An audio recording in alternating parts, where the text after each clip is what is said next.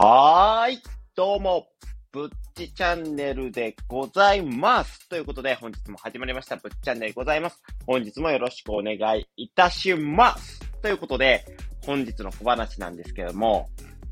えー急なね、ちょっと、お知らせになって申し訳ないんですけども、ツイッターではね、ちょっとお知らせさせていただいたんですけども、明日のお昼12時にコラボライブ決定しましたイエーイ嬉しい嬉しいでございますね、本当に。いやー、ありがたいでございます、本当に。今回ね、またまやコラボライブね、誘っていただいたんですけども、なななんとですね、別になななんとっていうほどでもないんですけども、前回半年前ぐらいにね、コラボライブさせていただいた川口社長さんから年収1000万円チャンネルと今はね、名前を書いてるんですけども、その方からね、また誘っていただいてね、もう本当に嬉しいでございます。ありがとうございます。ということで、さす今回ね、あの、レターの方でちょっとコラボしませんかと、数日前にオファーをいただき、あの、ぜひさせていただき、させてくださいって、あの、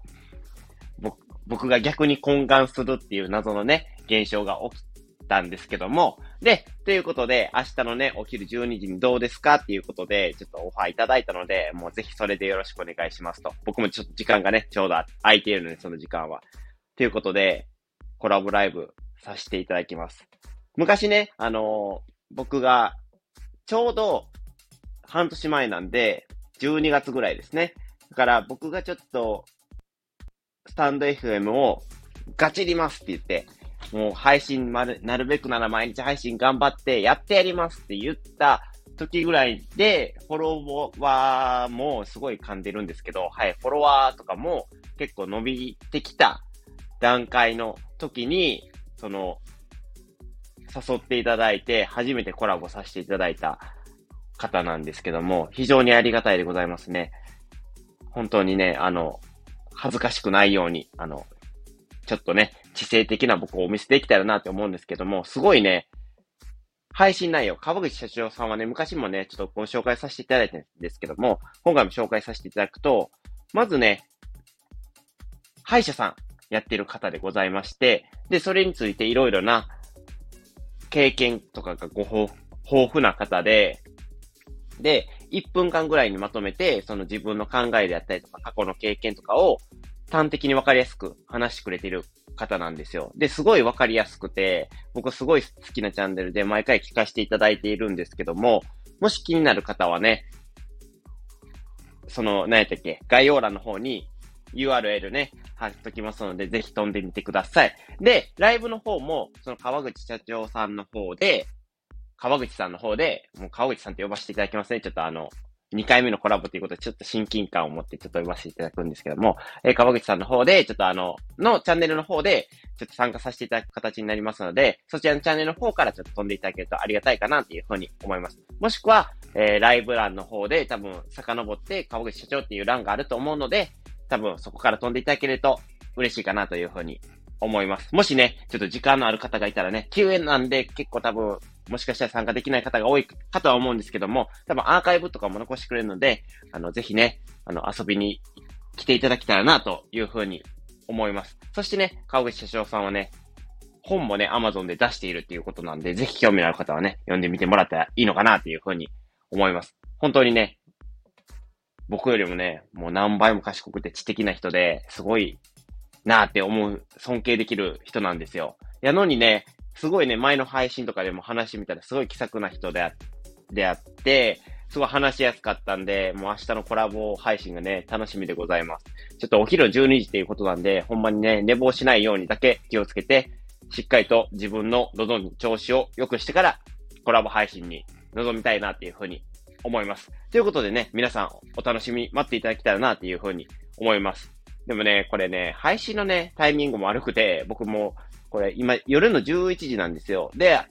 あと多分10分15分ぐらい、多分本題を話して、で、概要欄とか書かせていただいて配信するので、ちょっとね、配信時間が12時前とかになるかなというふうに思うんですよ。じゃあね、あと12時間しかないんですよ。で、みんな寝てるじゃないですか。実質朝に急に言われたような状態に皆さんなると思うので、びっくりするかなというふうに思うんですけども、皆さんすいません。その度はね、あの、お騒ぎしますが、なんとか、合間を縫って遊びに来てください。お願いします。ということで、本日のね、本題に入るんですけども、本日の本題はね、配信をする上でのね、僕なりのメンタルの保ち方っていうことで、なんでこのね、配信をしようかっていうことを思ったんですけども、配信をしていく上でね、いろいろな人に見てもらうとか、固定のリスターさんができてきたりとか、フォロワーさんが増えてくるためには、まずはね、自分のスキルの配信とかも上げる上で、まずはねとか言って、言ったんですけど、そのスキルを上げる上での、まずは重要で、まず大前提としてしなければいけないことが、まあ毎日配信ですよね。毎日配信をすることで定期的にするっていうことで、その、あ、この人は毎日でちょっと聞いてみようかなとか、毎日することでいろんな目にも触れる機会があるし、そして毎日することによって、やっぱりね、自然と話す能力っていうのも上がってきます。実際に僕ももう170か80ぐらい配信させていただいてるんですけども、初期の話し方とは全然違うようになってるので、やっぱり毎日配信をすることっていうのはとても大切やなっていうふうに思っています。けど、その毎日配信をする上でね、めげそうになることとか、ないですか？皆さんも多分配信す、毎日配信をね、するね、大切さっていうのは十分分かってるとは思うんですけども、その中で、やっぱり、メンタルがね、弱ってくる時って、あると思うんですよ。僕はね、結構そういうことあります。意外と、ポジティブなんですけど、僕って。ポジティバーって言うんですか？わかんないですけど、ポジティブな一言。ポジティバーっていうのは僕の造語かもしれないですけど、ポジティバーなんですよ。で、結構そういうのには自信あったんですけど、やっぱりね、毎日配信をしたりしたり、その皆さんの反応とかを見たりしてても、ちょっとね、メンタル、ああ、しんどいなって思う時があります。そこの、その度にね、えー、リスナーさんのコメントであったりとか、いいねとかね、フォローに助けられてるんですけども、けど、それでもね、やっぱりね、メンタル、ああ、しんどいなって思う時がね、結構あるので、その中でね、なんとかね、今まで、たまには休んでるんですけども、ずっと継続してやれてきた、この僕のね、メンタルの保ち方っていうのは、他のね、その、はじ、最近始めたばかりのね、配信者さんの方とかにはね、結構役立つ情報になってくるのではないのかなっていうふうに思いましたんで、ちょっと今回話させていただこうかなっていうふうに思います。で、そもそもそのメンタルを低下させてくる、阻害してくる原因について僕考えてみたんですよ。僕の場合なんですけども、まず一つ目なんですけども、目標が達成できるのかって。自分なりに多分、目標を設定してる人っていてると思います。このスタンド FM をする上で。僕は今年の目標として、SPP になって月1万稼ぐってあったりとか、フォロワー2000に行くっていうのをまず目標で上げさせていただいております。これはね、まだ達成できるかがわからないんですけども、絶対にできないっていう状況でも今はないっていうふうにだけ言っときたいかなっていうふうに思います。そして、二つ目が、面白い配信がずっとできるんかなっていうところですね。これもね、結構皆さん思うかなっていうふうに思います。皆さんにいい情報をずっとお届けできるのかなとか、面白い話し方で皆さんがついてきてくれるのかなっていうところがあると思います。そして三つ目が先ほども言ったことにも続いてくるんですけども、リスナーさんとかが離れていかないかなとか、ずっと面白い配信しなければやっぱりリスナーさんっていうのはついてこないじゃないですか。だからこそ、そういうね、たまに面白い、あ、これちょっと自信ないなっていうとこでもね、あの、配信することはあると思います。自信のない配信っていうのもたまにはね。で、その中でやっぱりリスナーさんが離れないかなとか、あ、ちょっと休んだりしてリスナーさんが離れないかなっていうところがね、やっぱ心配になってくるところがあるのかなっていうふうに思いますので、これもね、原因の一つかなっていうふうにも思います。そして四つ目が、これは僕だけなんかもしれないんですけども、えー、毎日するの大変やなっていう、あ休みたいっていう気持ちですね。もうこれはね、僕結構あるあるですね。最近もね、あの、二日前休ませていただいたんですけども、まあ、それはね、まあ、体調的に仕方がないんですけども、結構メンタル面で、ああ、しんどいな、だりーなって、めんどくさがりなんで、そういうことがあるんですよ。そういうこと、ところが僕のね、メンタルを阻害してくる原因の一つでもあります。そして五つ目なんですけども、これが最後なんですけども、原因としてはね、え壁にぶち当たるっていうことですね。その、フォロワーさん増やして頑張ってますとか、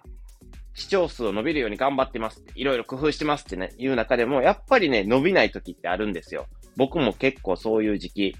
あったので、やっぱりね、そういう壁にぶち当たるっていうのは誰でもあるので、このね、5つ目の壁にぶち当たるっていうのが一番しんどいところかなっていうふうに思います。ということで、このメンタルを阻害してくる原因に対してどうやって僕がね、メンタルを維持してるのか、メンタルを向上させているのかっていうことについてね、語っていきたいかなっていうふうに思います。で、今回は、僕はね、メンタルをね、保つためのポイントを5つにまとめてきましたので、それをまず言っていこうかなというふうに思うんですけども、結論としてね、このポイントをまとめて僕が思ったのは、メンタルを支えるために、自信という一つの柱を自分の中に作っておくっていうことが、まず大前提、大前提としてあるのかなっていうふうに思います。メンタルを保つ上でね。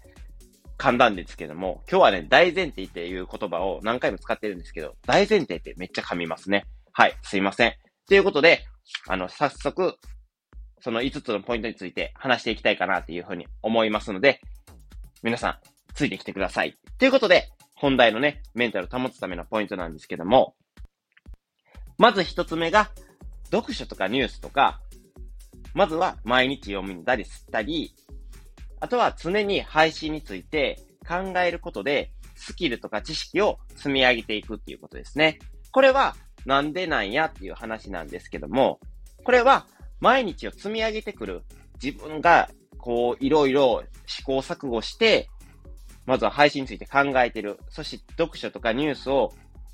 自分の安定を張り巡らして考えるっていうことで、あ、自分はこんだけ考えたり、知識を得ようとしたりしてて、で、皆さんに知識、面白い知識を提供できるようにしてるんやから、大丈夫やと言い聞かすことができるんですね。これが自信を作る。まあ、自信という自分の中に柱を作ることができるんですね。こういう毎日の積み上げが、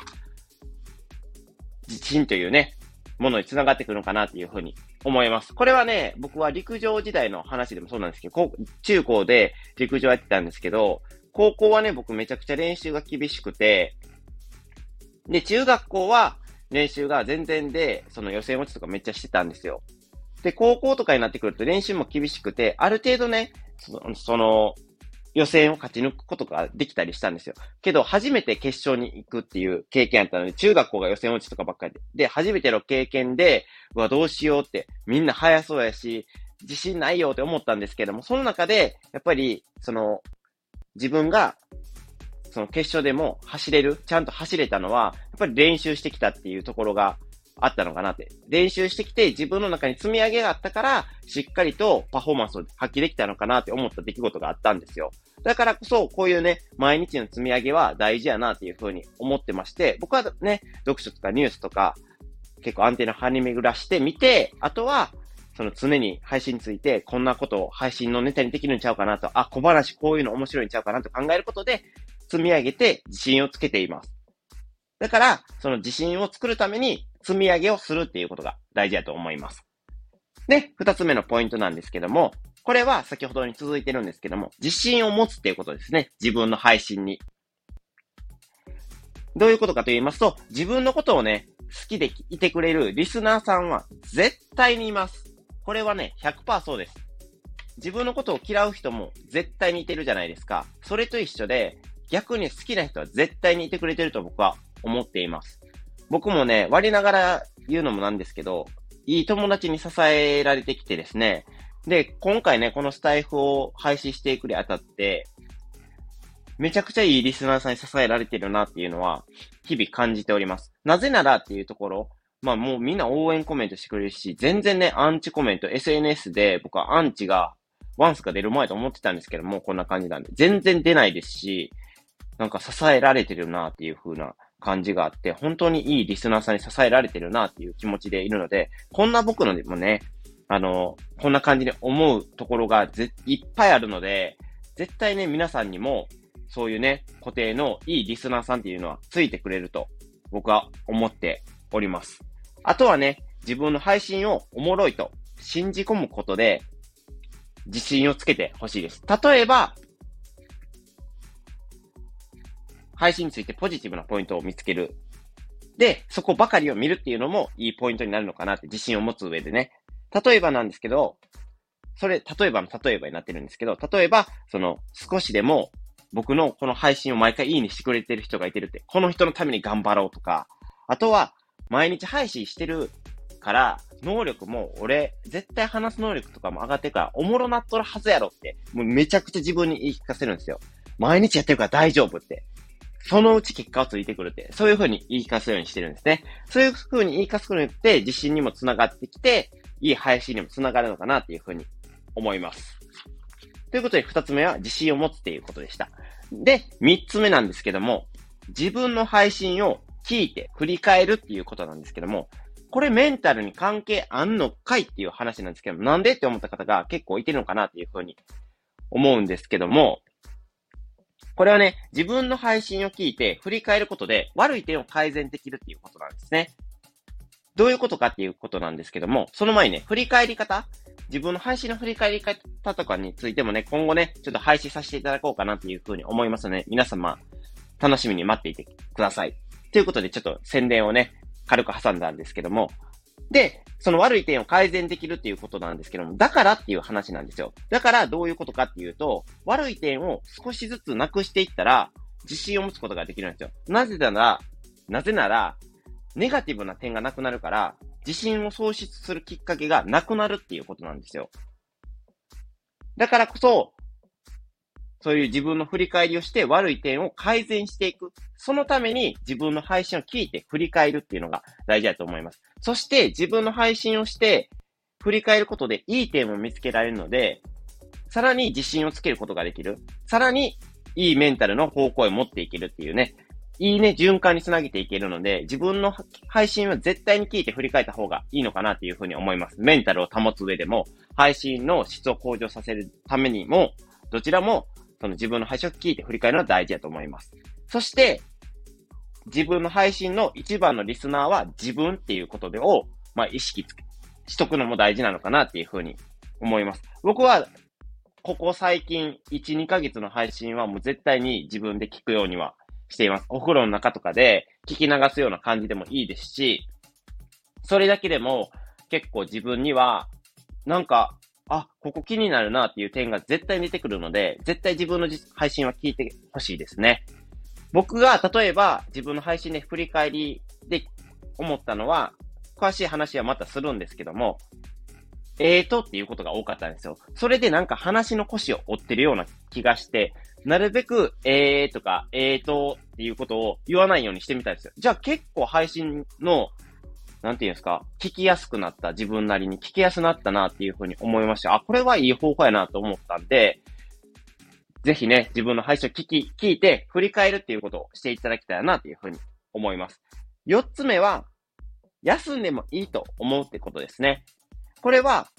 まあ、なんとなく察してる方もいてると思うんですけども、毎日配信をずっと意識してしまうと、やっぱ義務感を感じてしまうんですね。で、その中で義務感とかが生まれて配信をしても、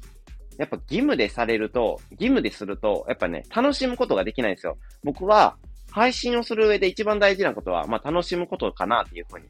思ってるんですね。やっぱり楽しむことによって次やろうっていう気持ちも生まれてくるし、メンタルを保つこともできると思うんですよ。だからこそ、そういう義務感を持たないためにも、時には休むことが重要だと思うんで、どうしても本当に配信をやりたくないなって思った時には、配信休むことも必要なのかなっていうふうに思います。けど、ここで注意点としては、一回休んだらそのままずるずると休んでしまう人もいてるので、絶対に今日一日だけ休むっていうことを自分の中でルールを決めといて休むっていうことが大事だと思います。休む期間を自分の中で定めて、しっかりと休むときは休むと。そういう風にね、していただけると、自分のメンタルも結構軽くなったりします。だから僕も体調が悪い時とかは、もう休ませていただこうと思って、ゆっくり今日だけは休ませていただこうっていう気持ちで休ませていただいております。ということで4つ目は、えー、少しでも休んでもいいと思うことでした。で、5つ目のポイント。これが最後なんですけども、えー、その他のね、配信者とか SNS とかやってるすごい人の苦労、すごい人の苦労話をいいように解釈するってことなんですね。これはどういうことかと言いますと、僕はね、学ぶさんっていう結構自己啓発っていうか、いろんな副業とか教えてくれる、すごい知識とかを教えて、提供してくれるブロガーさんがいてるんです。本業が多分ブロガーさんかな。YouTube とか、いろいろ配信もやってるんですけど、スタンド FM もやり始めたのは僕はこの学ぶさんがきっかけなんですよ。で、多分、この学ぶさんを知ってる人は結構スタンド FM の中にはいてるのかなっていうふうに思うんですけども、で、この学ぶさんはそのブログとかで月何百万とかも稼いでる方なんですけども、そんなすごい人でも、ブログで稼げるようになるまでに、3年ぐらいかかった。1年半かかって、すごい感じで、いい感じに稼げるようになるのに、3年かかったやったから忘れたんですけども、なる、とりあえず大事なのは、稼ぐまでに3年かかったっていうことなんですよ。まともにね。っていうと、僕なんか、その凡人やから、学ぶさんですらそこまでかかったんやから、ブログでなんですけど、は、まあ、ジャンルは違うんですけど、3年かかったんやから、俺なんかそんなすぐにできるはずがないって思えるじゃないですか。なんか諦めがついて、心がスッと軽くなるような感じがして、置き換えてみる。すごい人に。この人で何年もかかってるんやから、俺なんか、まだ、まだまだかかるわって。壁をぶち当たった壁にを越えられるなんか、まだまだかかるわってそういう気持ちでいてると、その、なんていうんですかね、壁にぶち当たった時、自分のメンタルを阻害してくる原因で言った5番目の壁にぶち当たるフォロワーが増えないとか、そういう配信、視聴数が増えないとか、フォロワーさんが増えないっていうね、なんか同じこと言ったかな。まあすいません。で、そういう壁にぶち当たった時に、こういう学ぶさんとかの苦労話とか聞くと、あ、この人は3年もかかったんやから、俺なんか数年かかって、徐々に徐々に伸びていくんやろうなっていうね、軽い気持ちで見た方が、こういうね、壁にぶち当たった時は気持ちが軽くなるのかなって、メンタルを保つことができるようになるのかなっていうふうに思います。